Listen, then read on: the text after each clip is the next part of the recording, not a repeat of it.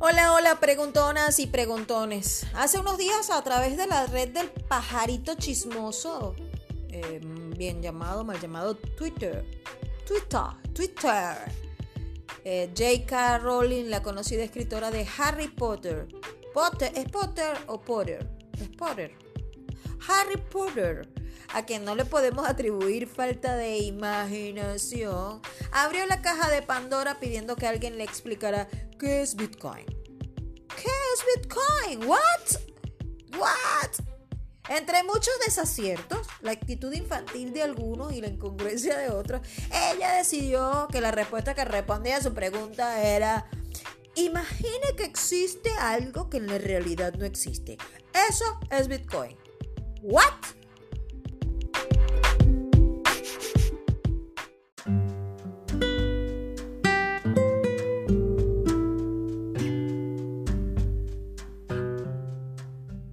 Bueno, yo soy Joni Castellanos, arroba Bitcoin Road en todas las redes sociales. Tanto en las de los corazoncitos sin recompensa, en las que vas tú por allí dando like y dando aprecio al contenido sin recibir nada a cambio, como en las redes sociales descentralizadas basadas en blockchain, en las que recibes recompensa por publicar contenido y por comentar y apreciar el contenido de otros. Allí somos arroba bitcoinroot y esto es los como de las cripto. Y ciertamente es un poco complicado y sí es complicado explicar de qué se trata y cuál es su valor. Sobre todo porque los intereses de cada usuario son diversos. Más allá de la batalla por el premio de la blockchain más útil o la más rápida o la más productiva o escalable, cada quien tiene sus propias razones para decidir si las usa, si no las usa, si usa su criptomoneda, si es la red, si es la tecnología, si es cuánto gana. Y mm, quizá ella lo puede ver como dinero, yo lo, yo lo veo como valor, tú lo ves como tecnología, otros lo ven como libertad y así puedes ir dando a la Bitcoin mucho significado. Pero definirla, definirla requiere rigor y eso no se logra en uno o dos tweets, eso es definitivo. Y vamos a empezar por definir algo. Quien lo creó dejó ese tema resuelto en un documento de 11 páginas que llamamos hoy el libro blanco de Bitcoin. ¡Tarán! Si no suena, ¡tarán! Sí, sí, va a sonar. Propuesta se basa en una forma de dinero efectivo electrónico. Esa es la propuesta de Bitcoin. Que permite transmitir valor entre dos personas sin intermediario. Es como si yo pudiera entregarle un lingote de oro desde la distancia a través de su teléfono en tiempo real. Esa es específicamente la definición que le dio Satoshi, que nadie conoce, a Bitcoin, a la blockchain. Vamos a hablar de la primera blockchain como, como una introducción, como una forma de darle las bases sobre las que se funda una nueva economía. Blockchain al traducirlo significa cadena de bloques. Si puedes imaginar unos bloques que contienen información encadenados entre sí. Por ahí podemos empezar. La primera blockchain es un conjunto de tecnología.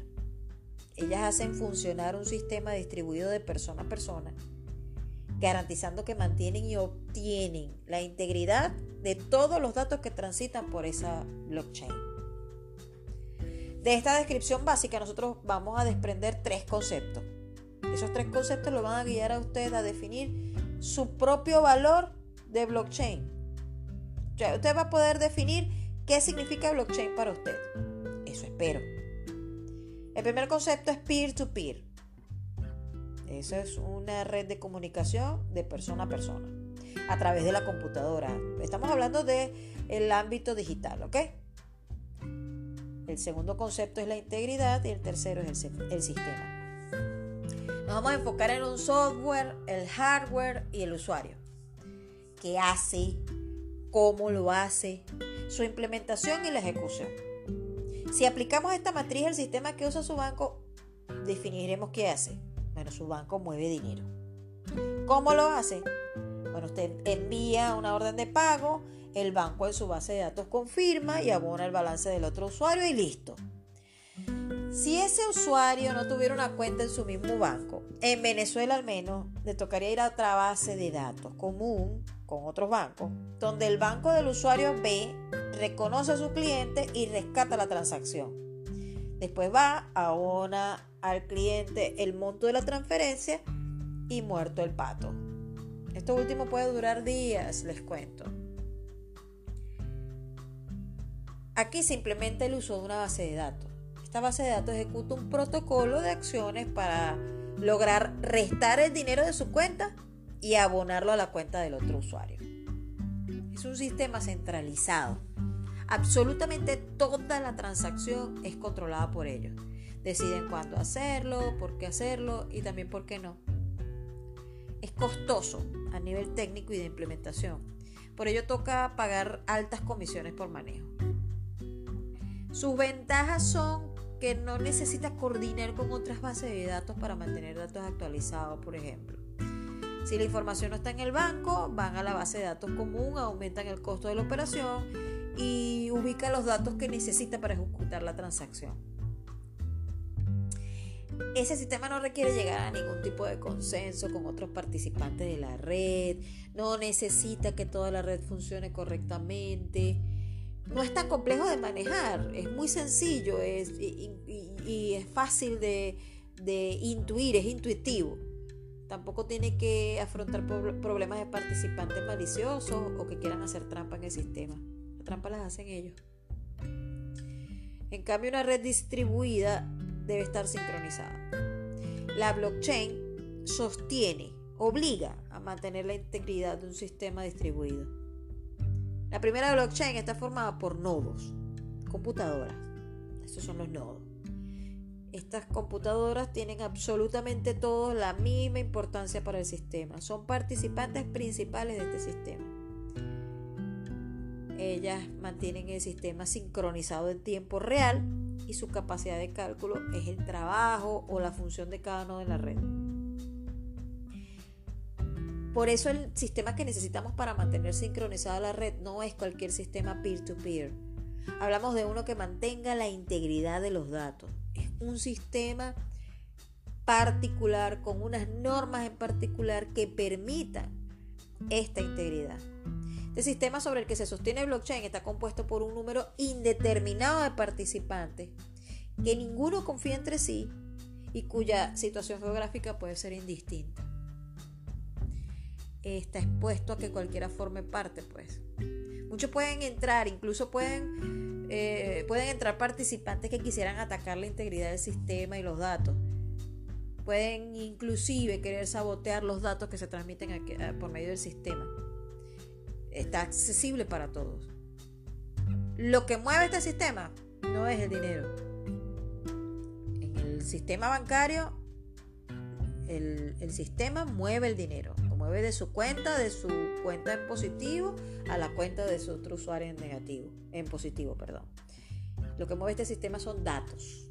Datos. Y usted dirá, pero ¿qué datos maneja este sistema? Que hay que cuidar la seguridad con tanto celo.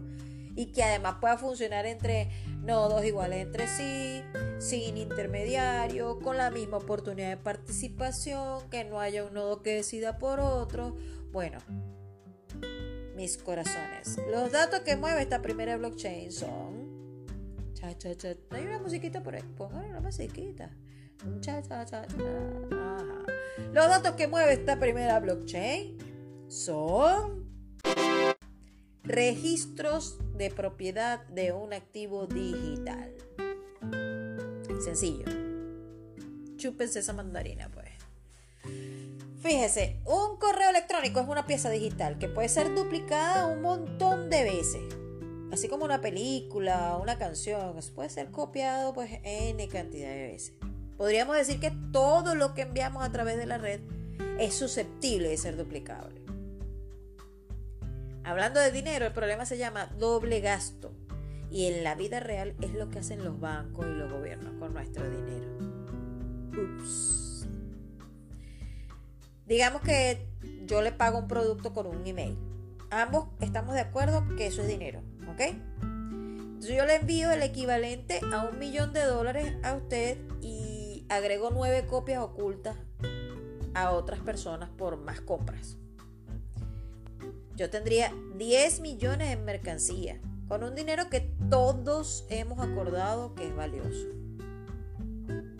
Hay una máxima que dice que el valor es una creencia compartida. Yo puedo estar de acuerdo con que algo es valioso con usted, por, con usted y puede no serlo para otra persona. Pero si usted y yo estamos de acuerdo que es valioso, vale el intercambio. Bueno, el propietario de un activo digital anotado en la primera blockchain tiene algo que no puede ser duplicado. Es único. Es único y se recibe y envía a través de esa misma red que mantiene íntegra la información que lo hace único. Este activo hoy en día tiene valor monetario.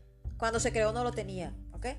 Pero al tener algo que, puede, que se puede enviar por la red sin riesgo de ser duplicado, puede convertirse en un activo que muchas personas quieran tener como resguardo de valor. Si yo tuviera la capacidad de copiarlo sin que usted lo note, sería millonaria y perdería valor para usted solo cuando sepa que no es escaso o quiera entregárselo a otro que no tenga la misma creencia sobre ese activo.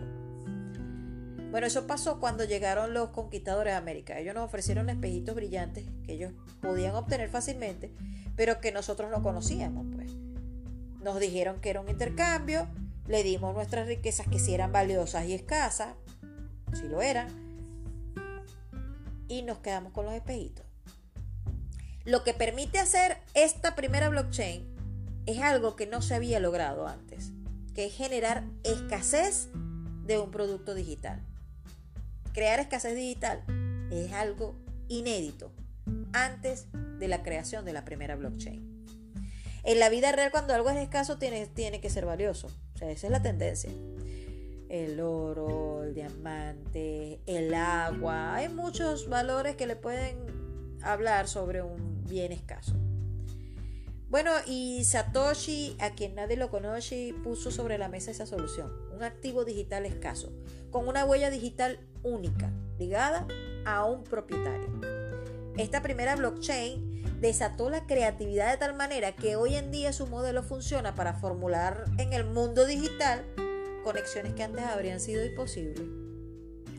Desató la posibilidad del Internet de las cosas. O sea, eso es innegable. Hoy se construyen en este momento ecosistemas que permitirían a grandes empresas coexistir sin interferencia. Espacios en el que puedan comerciar entre sí y transferir valor digital de una forma segura. Yo creo que sería imposible para Facebook, por ejemplo, entrar si esta red fuese propiedad de Google. Estoy totalmente convencida de eso. Pues Google haría otra otra blockchain inventaría otra forma de generar valor en ese caso. Entonces, esta red le permite idear este ecosistema. No es como las sucursales de un banco, es como las vías, las carreteras, es la infraestructura sobre la que transita la, o sea, sobre la que puede transitar la economía del futuro. Señores, es por esto que no puede tener dueño.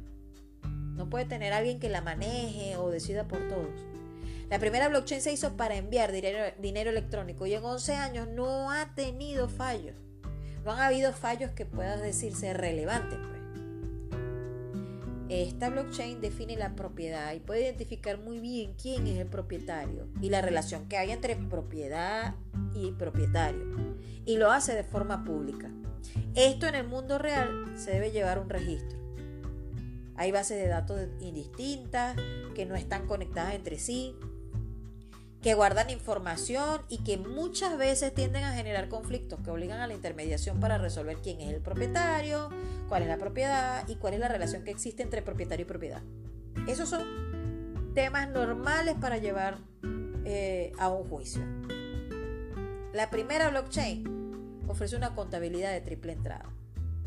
Cada nodo lleva su registro y hay un registro común entre todos los participantes. Eso hace muy complicado manipular el registro. Eso sería como hacer trampa mientras todos te ven. Todos están ahí, cara, cara contra cara. Todo el mundo, ah, ah, ah, fuiste tú, pajarito, te estoy viendo. te estoy viendo. Pero entonces para que cualquier sistema nos sea más útil que lo que ya teníamos, tendríamos que poder mostrar la propiedad, tendríamos que poder identificar al propietario y este mismo propietario debería poder disponer de su propiedad sin requerir de la intervención de terceros. Esto, todo esto, que sea una forma confiable, en la que todos podamos confiar.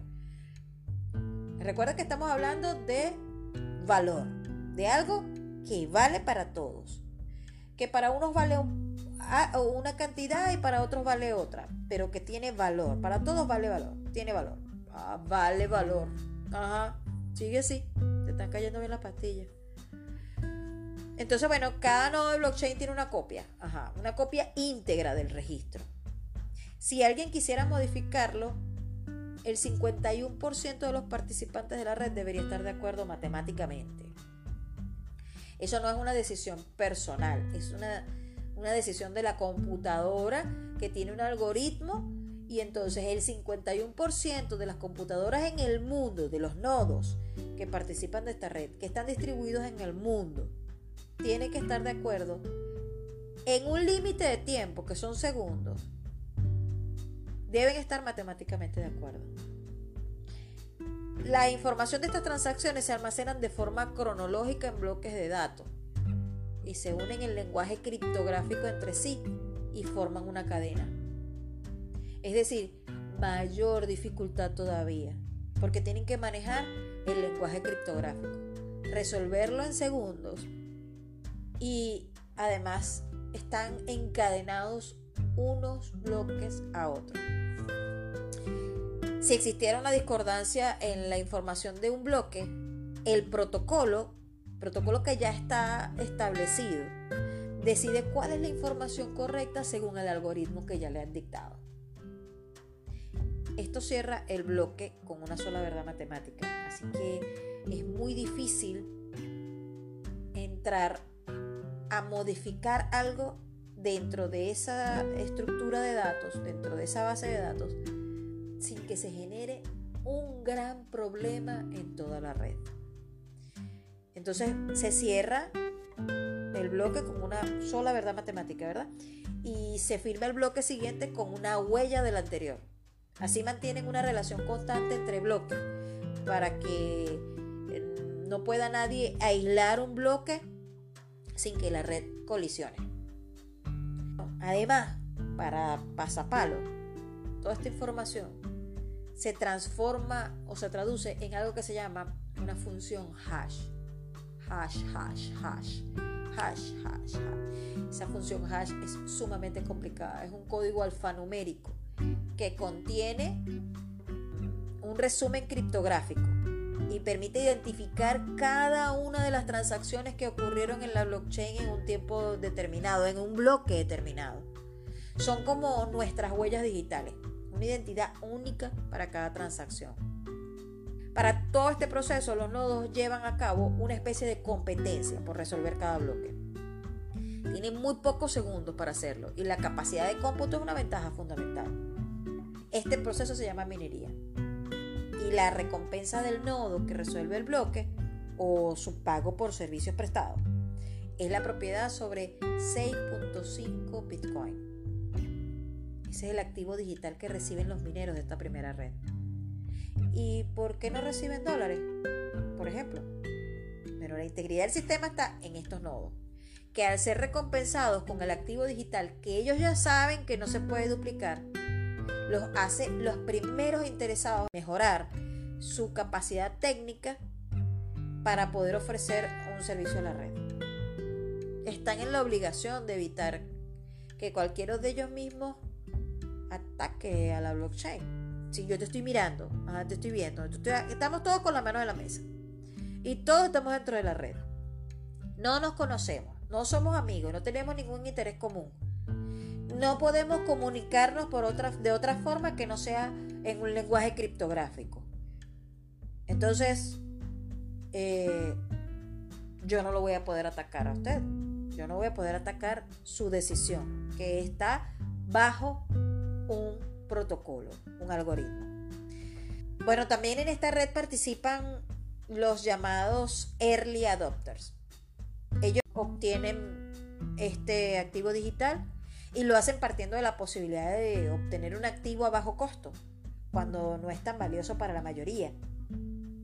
Ellos esperan hasta que alcance el reconocimiento de su valor y se haga más costoso. Allí venden o simplemente saben que están resguardando algo muy valioso. La definición del early adopter es alguien que adopta temprano una tecnología.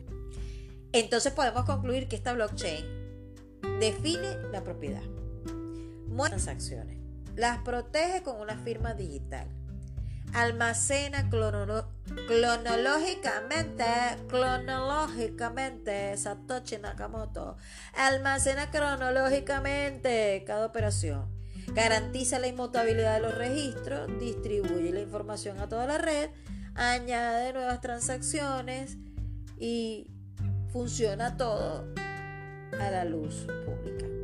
Este es un sistema que quiere mostrar que la propiedad en una red distribuida está segura es accesible a todo el mundo, es íntegra, es confiable, está disponible las 24 horas, los 7 días de la semana. Y todo esto sin intervención de terceros. ¿Ah? ¿Qué tal? Entonces, bueno, hablar de la primera blockchain es importante para entender a dónde se dirige este ecosistema.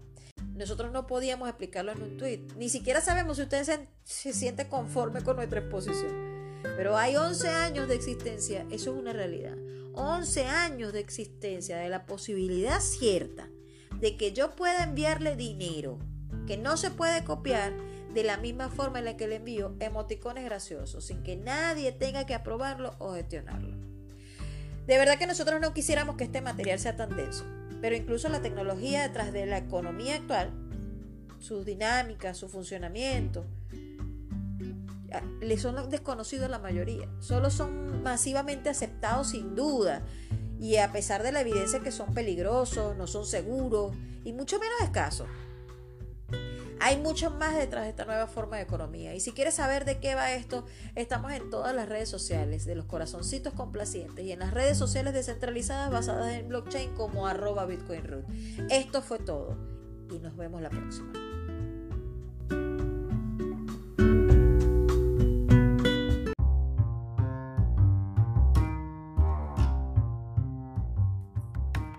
Ajá, no podíamos irnos sin invitarlos al próximo episodio de Los Como de las Cripto, en el que traeremos para ustedes más de la movida blockchain para la comunidad de habla hispana.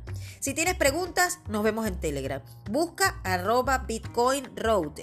Bitcoin en Telegram y allí podré responder muchas de tus preguntas y podremos coordinar temas para hablarlos desde el podcast.